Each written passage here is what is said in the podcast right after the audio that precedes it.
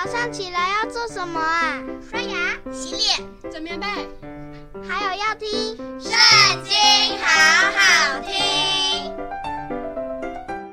大家好，又到我们读经的时间喽。今天呢，我们要来读的是《历代志下》第十七章。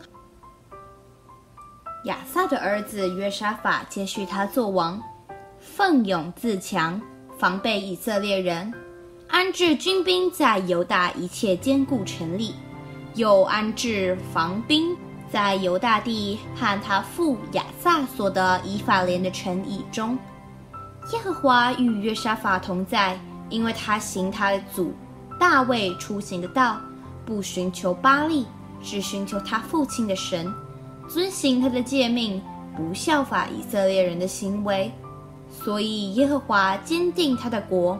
犹大众人给他进贡，约沙法大有尊荣资财。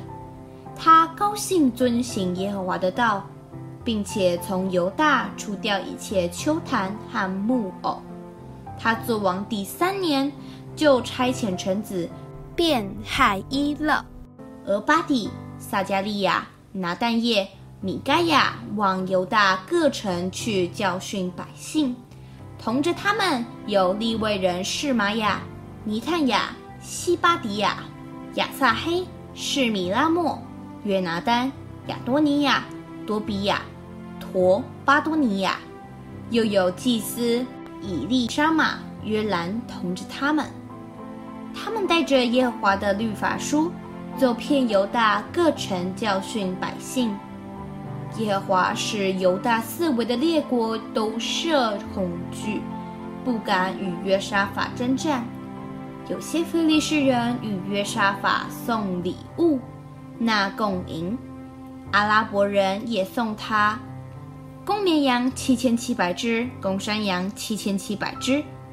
约沙法日渐强大，在犹大建造营寨和积货城。他在犹大城邑中有许多功臣，又在耶路撒冷有战士，就是大能的勇士。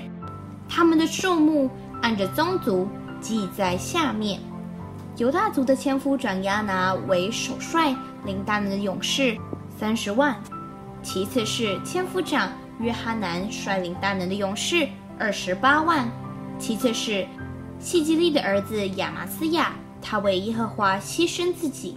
率领大能的勇士二十万，便雅悯族是大能的勇士以利亚大，率领拿弓箭和盾牌的二十万。